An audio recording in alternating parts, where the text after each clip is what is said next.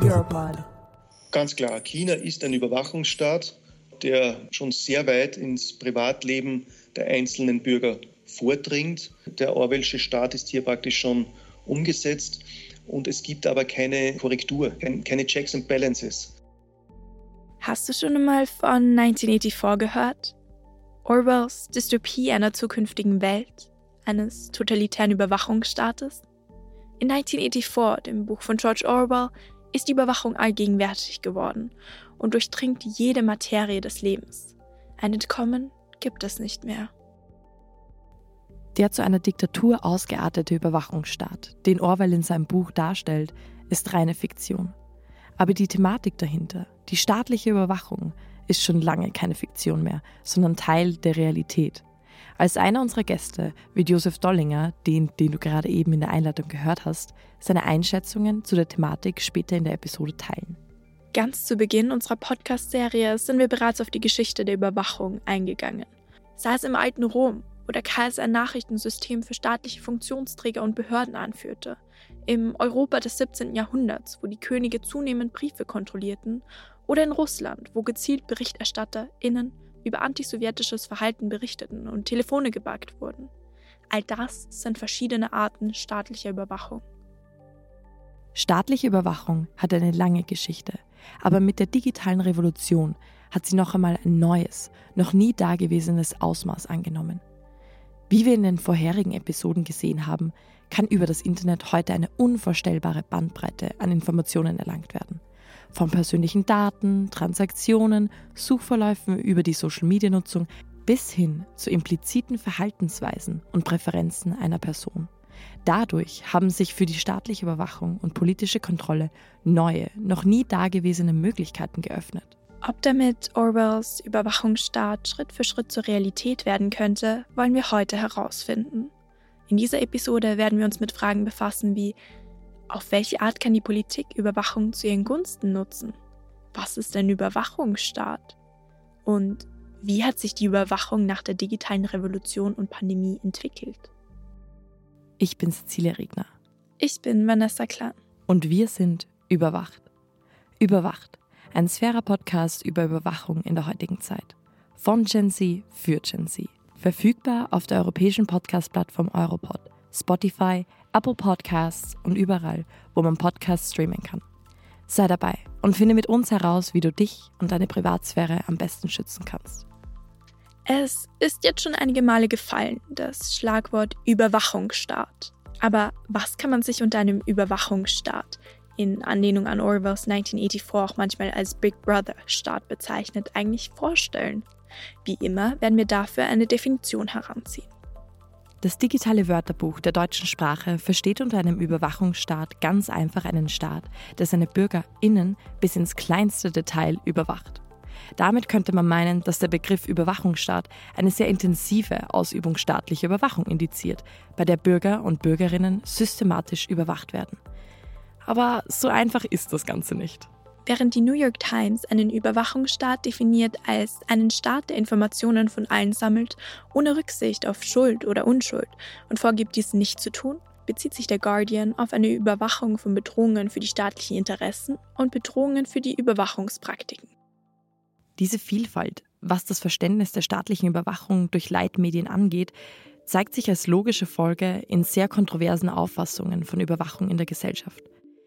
Aber wie spiegeln sich diese verschiedenen Ansichten in der Debatte, ob ein Überwachungsstaat befürwortet oder um jeden Preis vermieden werden soll, wieder? Auf der einen Seite wird argumentiert, dass Überwachung helfen kann, Kriminalität vorzubeugen bzw. diese leichter zu verfolgen. Viele Menschen sehen Überwachungsmaßnahmen als zusätzliche Sicherheitsmaßnahme. Andererseits ist auch zu bedenken, dass zu viel Überwachung die Privatsphäre der BürgerInnen beschneidet und ihre Freiheit beeinträchtigt. Michael Sheldon, Autor des Buches Orwell, The Authorized Biography, findet in seinem Werk viele Parallelen von 1984 zum heutigen Überwachungssystem.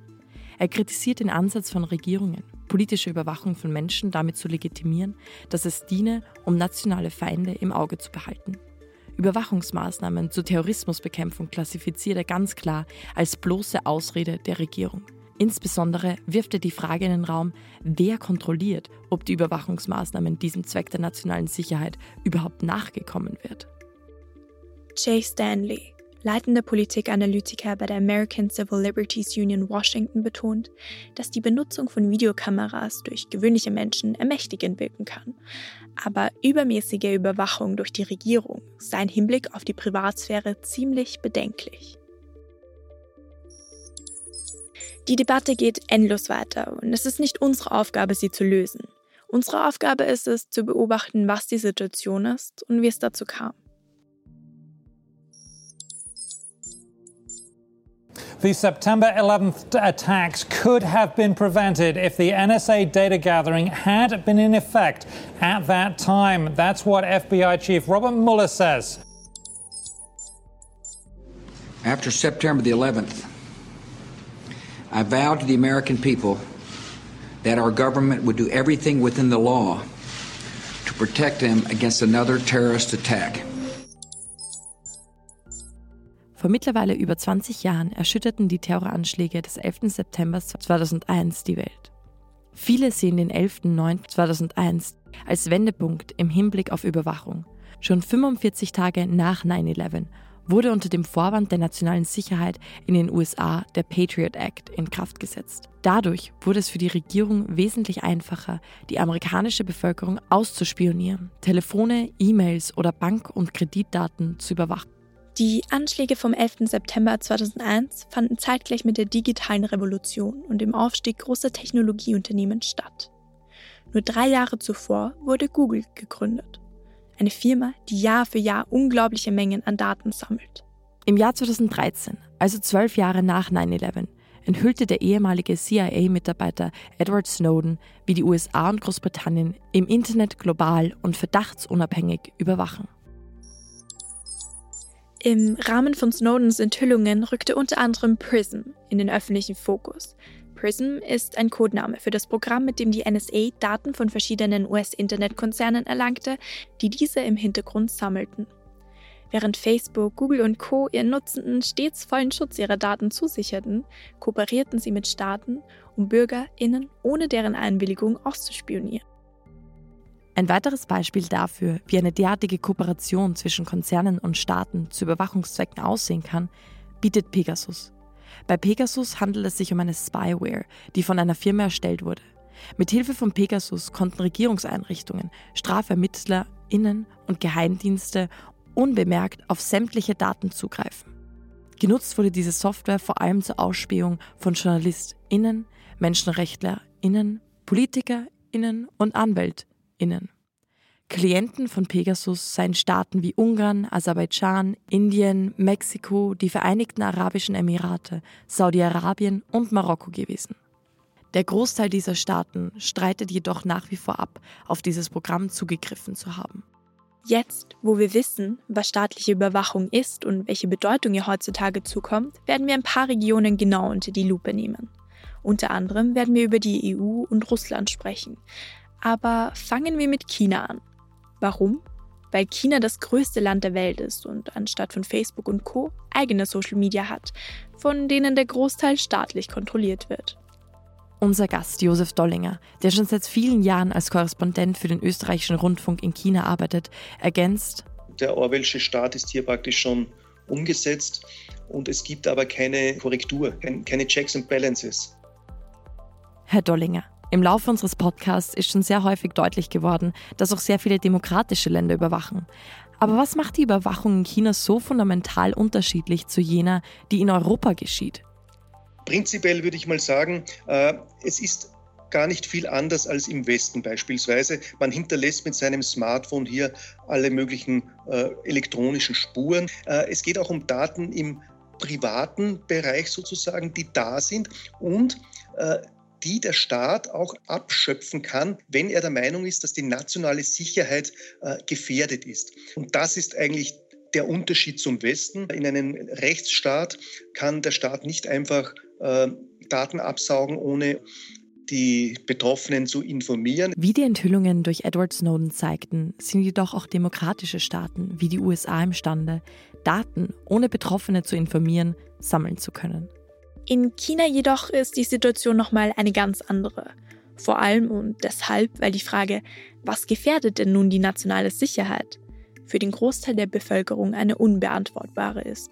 Und das ist auch das Gefährliche im Unterschied zum Rechtsstaat. Dadurch, dass wir nicht wissen, ja, wann habe ich eigentlich die nationale Sicherheit gefährdet, wenn ich jetzt ein, ein, böses Posting absetze über Xi Jinping oder, oder wenn ich mich mit einem Dissidenten unterhalte, dann überschreite ich diese rote Linie.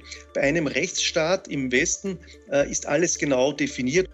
Es ist eine genaue Regelung. Ich weiß genau, was darf ich tun und was nicht. Und wenn ich das nicht einhalte, dann habe ich diese und jene Strafe äh, zu erwarten. Hier in China gibt es keine rote Linie.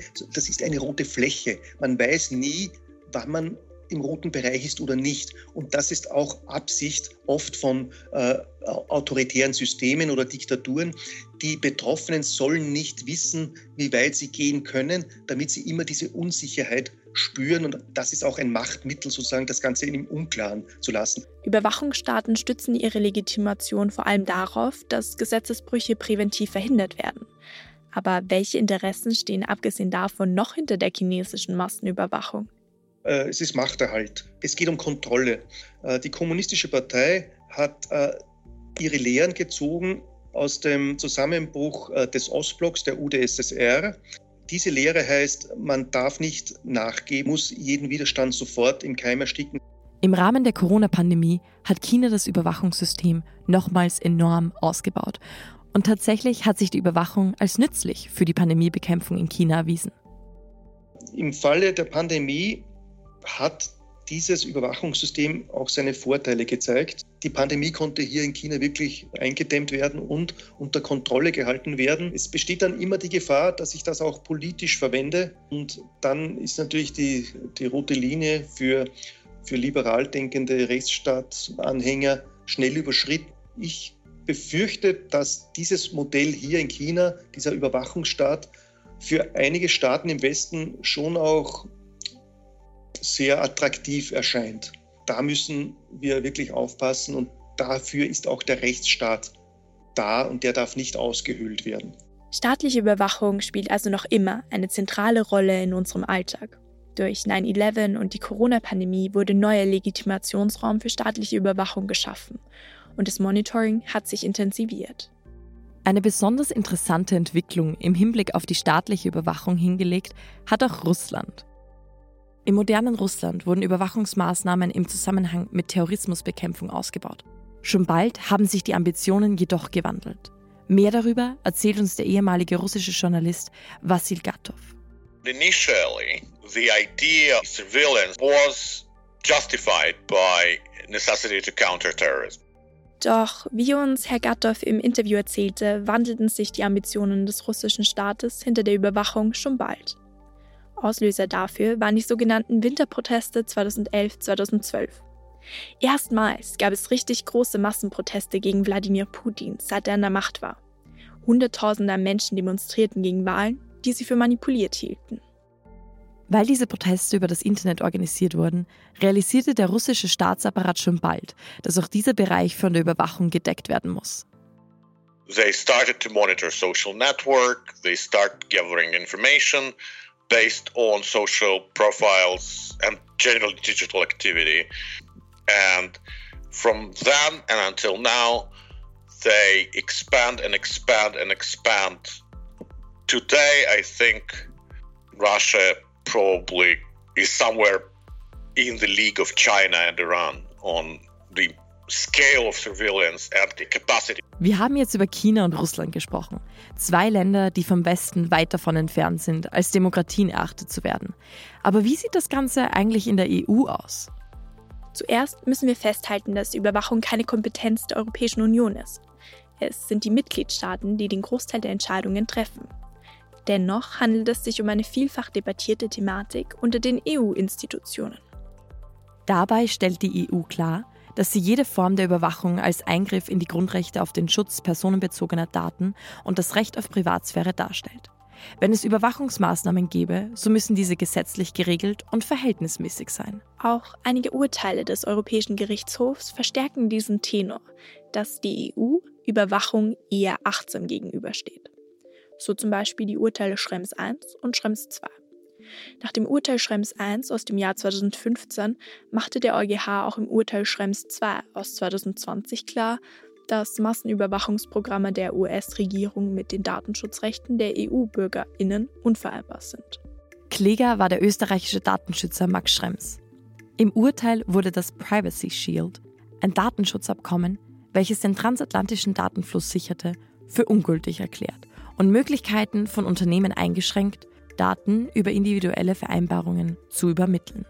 Dabei stellte der EuGH fest, dass europäische Bürgerinnen nicht wirklich einen Rechtsbehelf im US-Recht hätten, wenn ihre Daten von Überwachungsprogrammen der US-Regierungen überflutet würden. Die Tatsache, dass US-Unternehmen kein angemessenes Datenschutzniveau bieten konnten, wie es das EU-Recht verlangen würde, führte dann letztendlich dazu, dass es zu einer Neuverhandlung des Abkommens kam. Gleichzeitig gab es laut einigen Akteuren und Akteurinnen innerhalb der EU in den vergangenen Jahren einige Beschlüsse, welche die Überwachung in den Mitgliedstaaten wesentlich erleichtert hätten. Da wäre beispielsweise das Vorhaben des EU-Parlaments zu nennen, Verbrechen im Netz durch automatische Scans aller Inhalte und den Einsatz künstlicher Intelligenz zu bekämpfen. Laut Kryptographie-ExpertInnen würde dadurch ein großer Teil bestehender Sicherheitsmaßnahmen ausgehebelt und Einfallstore für Kriminelle und Geheimdienste geschaffen werden. Mit der Regelung treten anstatt der Überwachung einzelner Telefone nur Massenscans aller privaten Daten rund um die Uhr, ohne einen konkreten Verdacht und ohne einen richterlichen Durchsuchungsbefehl in den Fokus. Viele zivilgesellschaftliche Organisationen wie Reporter ohne Grenzen kritisierten, dass die EU-Kommission im Rahmen der Pegasus-Affäre keine Vorwürfe gegen verschiedene EU-Mitgliedstaaten, die die Software genutzt haben sollen, untersuchte. Wie auch im Rest der Welt trifft das Thema Überwachung somit in der EU auf eine große Kontroverse und ist vielfach debattiert. Auch in dieser Episode ist es wiederum nicht unsere Rolle, festzumachen, was richtig oder was falsch ist, sondern verschiedene Situationen und Meinungen aufzudecken, um uns dieser heiklen Debatte anzunähern. Darüber, wie wirksam derartige Maßnahmen für die Terrorismusbekämpfung und Prävention wirklich sind und wo ethisch die Grenze zwischen Privatsphäre der Einzelnen und dem Allgemeinwohl zu ziehen ist, werden wir in der nächsten Episode genauer sprechen. Da werden wir auch erfahren, wer und was eigentlich Europol und Interpol ist. Bis zum nächsten Mal, wenn es wieder heißt, wir, wir sind, sind überwacht.